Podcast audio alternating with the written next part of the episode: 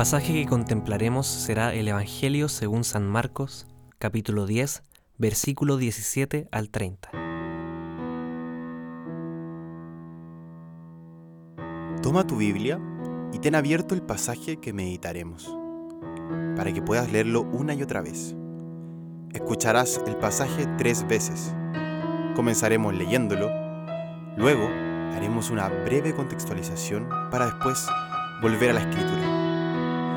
Después escucharás una voz que te invitará a estar ahí, a sentirte en el lugar donde ocurrió, juntos con Jesús. Y después, por un periodo más o menos largo, solo escucharás la música. Ese momento es para que sigas contemplando el pasaje en oración. Puedas leerlo cuantas veces quieras. Trata de hacer silencio interior en ese transcurso. Evita redactar y hacer otra cosa. Solo dedícate a escuchar y contemplar. Luego podremos escribir y haremos un discernimiento sobre este momento de oración. Y si te distraes, vuelve con tranquilidad una y otra vez al pasaje. Se leerá una tercera vez y finalmente se te propondrán algunas preguntas para profundizar en tu oración. En el nombre del Padre, del Hijo y del Espíritu Santo. Amén.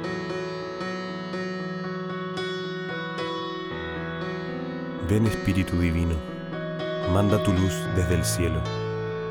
Padre amoroso del pobre, don en tus dones espléndido.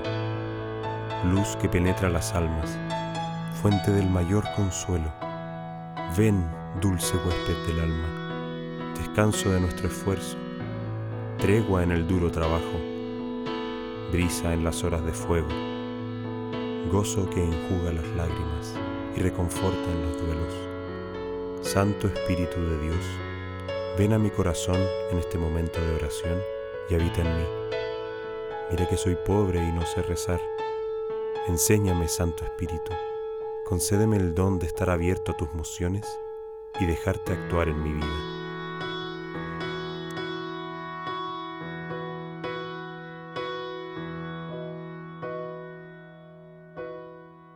Cuando salía para seguir su camino, vino uno corriendo, y arrodillándose delante de él, le preguntó, Maestro bueno, ¿qué haré para heredar la vida eterna? Y Jesús le dijo, ¿por qué me llamas bueno?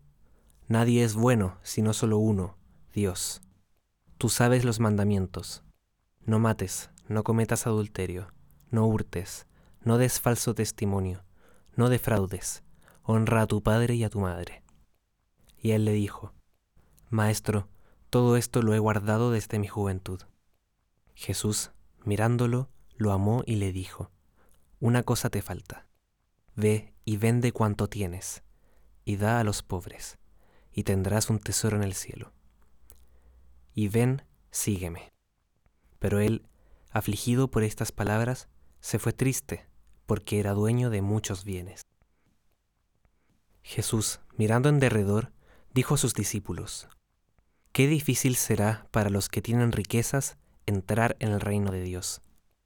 Los discípulos se asombraron de sus palabras. Pero Jesús, respondiendo de nuevo, les dijo, Hijos, qué difícil es entrar en el reino de Dios. Es más fácil que un camello pase por el ojo de una aguja que un rico entre en el reino de Dios. Ellos se asombraron aún más, diciendo entre sí, ¿Y quién podrá salvarse? Mirándolos, Jesús dijo, Para los hombres es imposible, pero no para Dios, porque todas las cosas son posibles para Dios. Entonces Pedro comenzó a decirle, He aquí, nosotros lo hemos dejado todo y te hemos seguido. Jesús dijo, En verdad os digo, no hay nadie que haya dejado casa o hermanos o hermanas, o madre o padre, o hijos o tierras por causa de mí y por causa del Evangelio, que no reciba cien veces más ahora en este tiempo, casas y hermanos y hermanas, y madres e hijos, y tierras junto con persecuciones, y en el siglo venidero la vida eterna.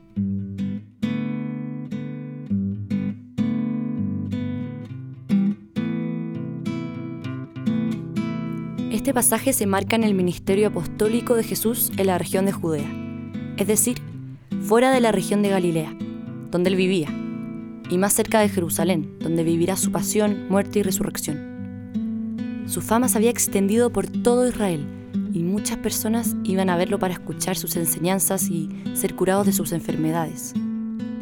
Entre ellos, el evangelista nos habla de uno que salió a su encuentro. No describe con mayor detalle quién es este personaje. La tradición lo ha llamado el hombre rico, ya que la narración dice que tenía muchos bienes. Cabe destacar dos aspectos del diálogo de este hombre con Jesús. El primero es el hambre de Dios y la rectitud de vida de aquel hombre, pues le dice a Jesús que deseaba la vida eterna y que guardaba todos los mandamientos. La reacción de Jesús nos da a entender la impresión que debe haberle causado, pues el evangelista señala que lo miró con amor y lo invitó a seguirlo. Sin embargo, su corazón aún estaba pegado a sus riquezas y por ello se fue entristecido. El segundo aspecto es la enseñanza que rescata Jesús a partir de la respuesta de este hombre. Por un lado, la dificultad para un rico de entrar en el reino de Dios y por otro, el hecho que para Dios nada es imposible. Esta enseñanza se comprende a partir del ministerio de Jesús, que resalta la importancia del servicio, la humildad y ser como niños para entrar en el reino de los cielos. Finalmente, el pasaje termina con un signo de esperanza para aquellos que, como los discípulos, deciden seguir al Maestro. Jesús promete el ciento por uno en el presente en medio de las persecuciones y para el futuro la vida eterna. Este es el horizonte que le hubiese esperado a aquel hombre de haber seguido la invitación de Jesús. Sin embargo, sus riquezas tenían un valor más grande para él. Cuando salía para seguir su camino, vino uno corriendo y arrodillándose delante de él, le preguntó, Maestro bueno, ¿qué haré para heredar la vida eterna? Y Jesús le dijo, ¿por qué me llamas bueno? Nadie es bueno sino solo uno, Dios. Tú sabes los mandamientos. No mates, no cometas adulterio, no hurtes, no des falso testimonio, no defraudes, honra a tu padre y a tu madre. Y él le dijo, Maestro, todo esto lo he guardado desde mi juventud. Jesús, mirándolo, lo amó y le dijo, Una cosa te falta. Ve y vende cuanto tienes, y da a los pobres, y tendrás un tesoro en el cielo. Y ven, sígueme. Pero él, afligido por estas palabras, se fue triste, porque era dueño de muchos bienes. Jesús, mirando en derredor, dijo a sus discípulos, Qué difícil será para los que tienen riquezas entrar en el reino de Dios. Los discípulos se asombraron de sus palabras, pero Jesús Respondiendo de nuevo les dijo, Hijos, qué difícil es entrar en el reino de Dios. Es más fácil que un camello pase por el ojo de una aguja que un rico entre en el reino de Dios. Ellos se asombraron aún más, diciendo entre sí, ¿Y quién podrá salvarse? Mirándolos, Jesús dijo, Para los hombres es imposible, pero no para Dios, porque todas las cosas son posibles para Dios. Entonces Pedro comenzó a decirle, He aquí, nosotros lo hemos dejado todo y te hemos seguido. Jesús dijo, En verdad os digo, no hay nadie que haya dejado casa o hermanos o hermanas, o madre o padre, o hijos o tierras por causa de mí y por causa del Evangelio, que no reciba cien veces más ahora en este tiempo, casas y hermanos y hermanas, y madres e hijos y tierras junto con persecuciones, y en el siglo venidero la vida eterna.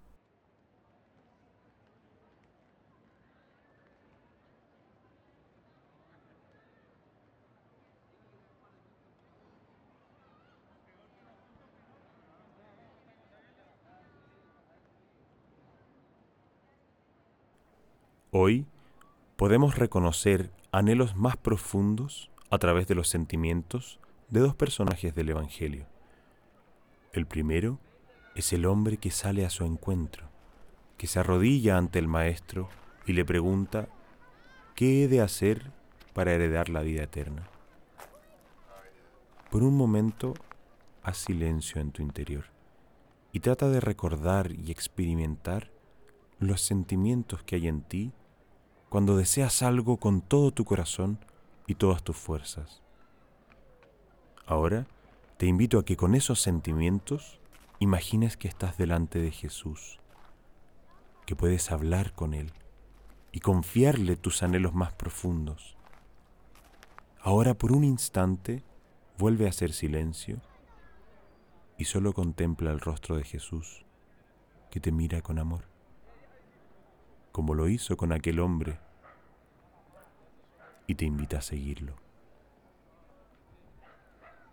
El segundo personaje es Pedro.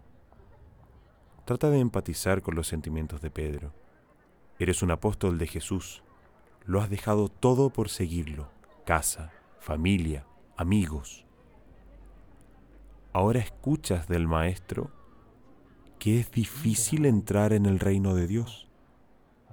Hay asombro, vacío, desilusión. Haz silencio un momento y pregúntate, ¿quién podrá salvarse?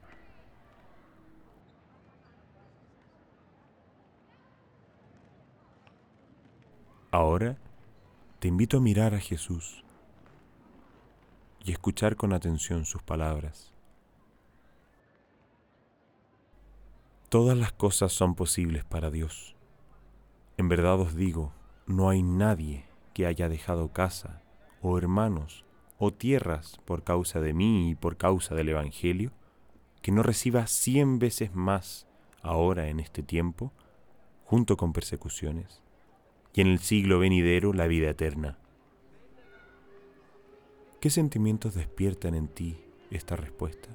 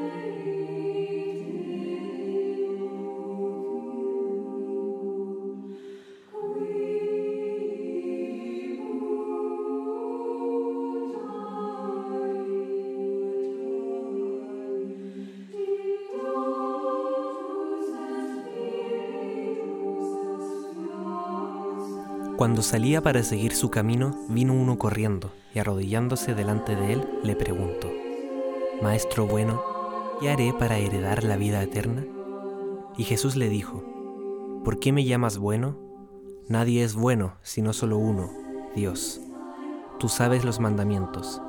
No mates, no cometas adulterio, no hurtes, no des falso testimonio, no defraudes, honra a tu padre y a tu madre. Y él le dijo, Maestro, todo esto lo he guardado desde mi juventud.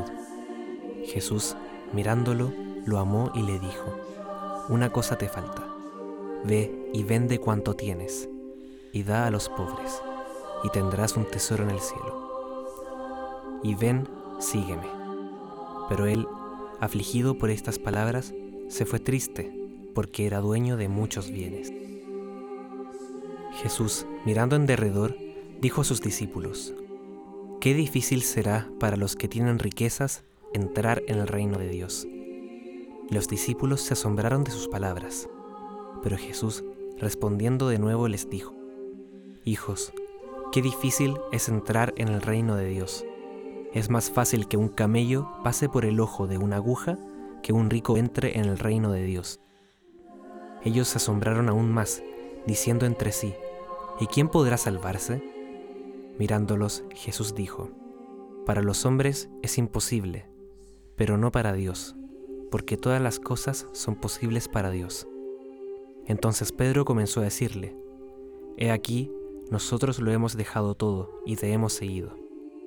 Jesús dijo, En verdad os digo, no hay nadie que haya dejado casa o hermanos o hermanas, o madre o padre, o hijos o tierras por causa de mí y por causa del Evangelio, que no reciba cien veces más ahora en este tiempo, casas y hermanos y hermanas, y madres e hijos, y tierras junto con persecuciones, y en el siglo venidero la vida eterna.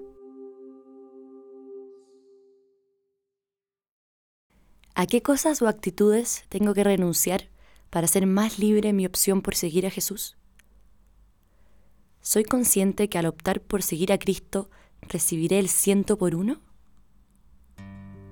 ¿Esta recompensa la he podido experimentar actualmente en mi vida?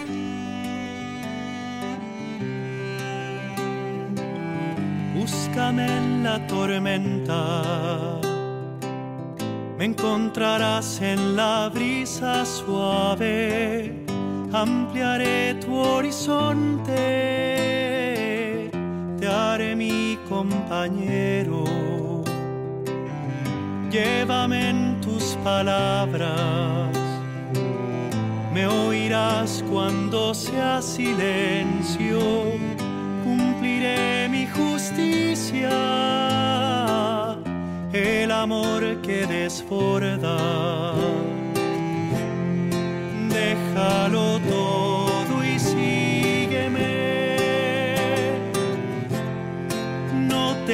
tengas miedo allí estaré.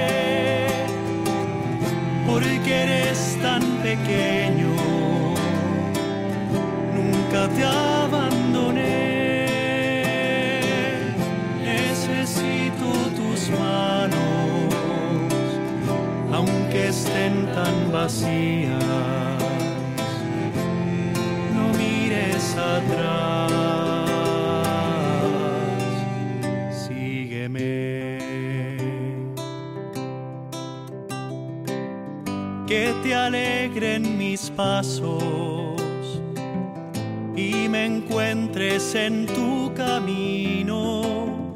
Llévame a los pequeños por mi misericordia.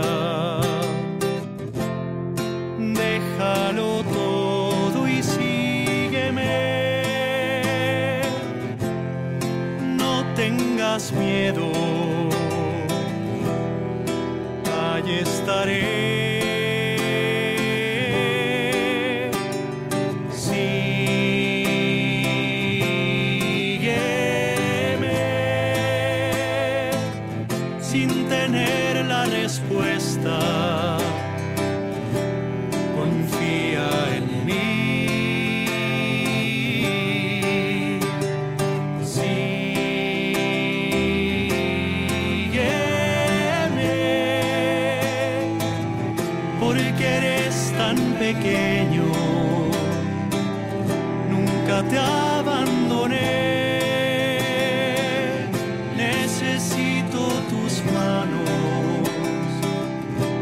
aunque estén tan vacías.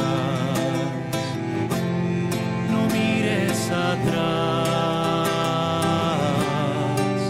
sígueme. No mires atrás, sígueme. En el nombre del Padre, del Hijo y del Espíritu Santo. Amén.